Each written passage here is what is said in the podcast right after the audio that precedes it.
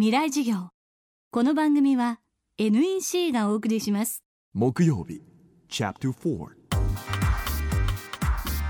未来授業。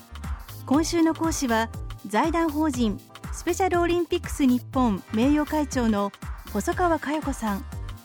92年からスペシャルオリンピックスの普及に取り組み94年に日本法人を設立。以来20年にわたり知的障害を持つ方の自立と社会参加を目指しさまざまなボランティアを続けています。未来事業4時間目。最後は知的障害を持つ方の可能性を引き出す新たな動きです。テーマは地域で育てる社会。プレジョブっていうものすごいもう魅力ある活動に出会いましてそれは倉敷の特別支援学校の中等部の先生をなさってる西先生という方がねあの発案されたプログラムなんですけどね。あのこれは学校の中の授業としてやるとやっぱり学校の先生は簡単には新しいことを始めていただけませんので地域の活動として始まったんですけれどもあの小学校5年以上高校生までの学歴の子どもたちにあの1週間に1時間だけね自分の住んでいる町のどこかお店店でも事業所でも公共の建物何でもいいんです。1時間お仕事体験をする。それをプレジョブって言うんですね。それをね初めてものすごくねエピソードがいっぱい誕生し街の風景が変わっていくんですね。どういうことかっていうとあの1時間なんですけども例えばコンビニスーパー魚屋さんガソリンスタンド街の受け入れてくださるとどこでもいいんですね。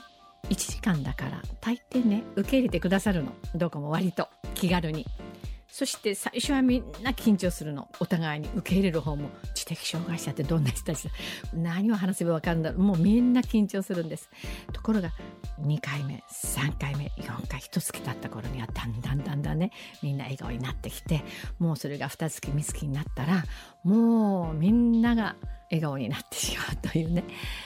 結局ねお仕事して褒められる。あできた。あ僕にもできるんだっていうその自信を本人がまず持つ。そしてそれまでは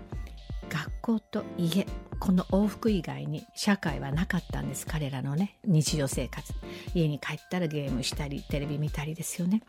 で話す相手っていうのは学校の先生か家族しかなかった。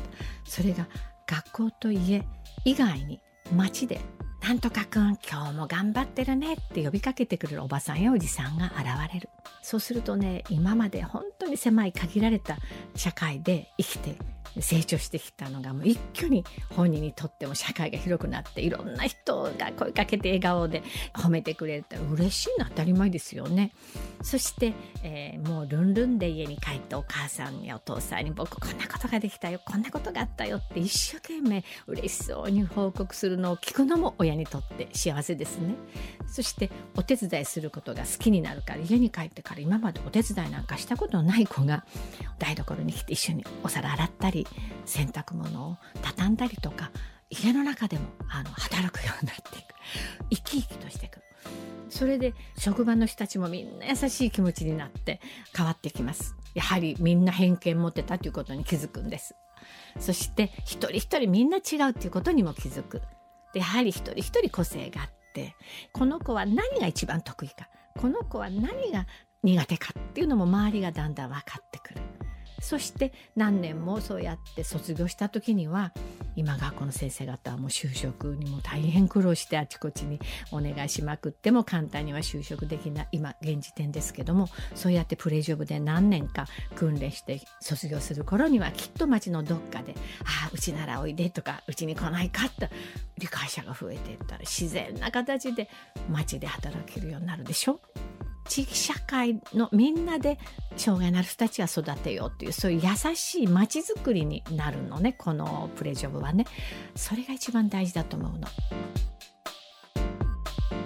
今週は細川佳代子さんの講義をお送りしました。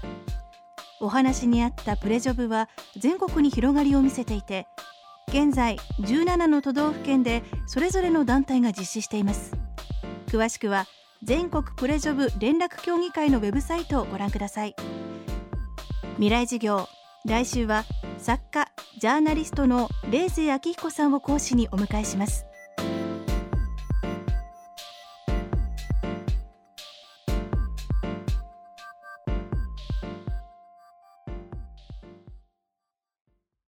賢く使って快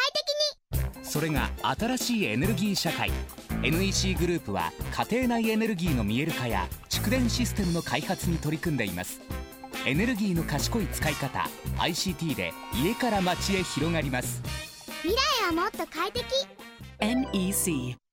未来授業。この番組は NEC がお送りしました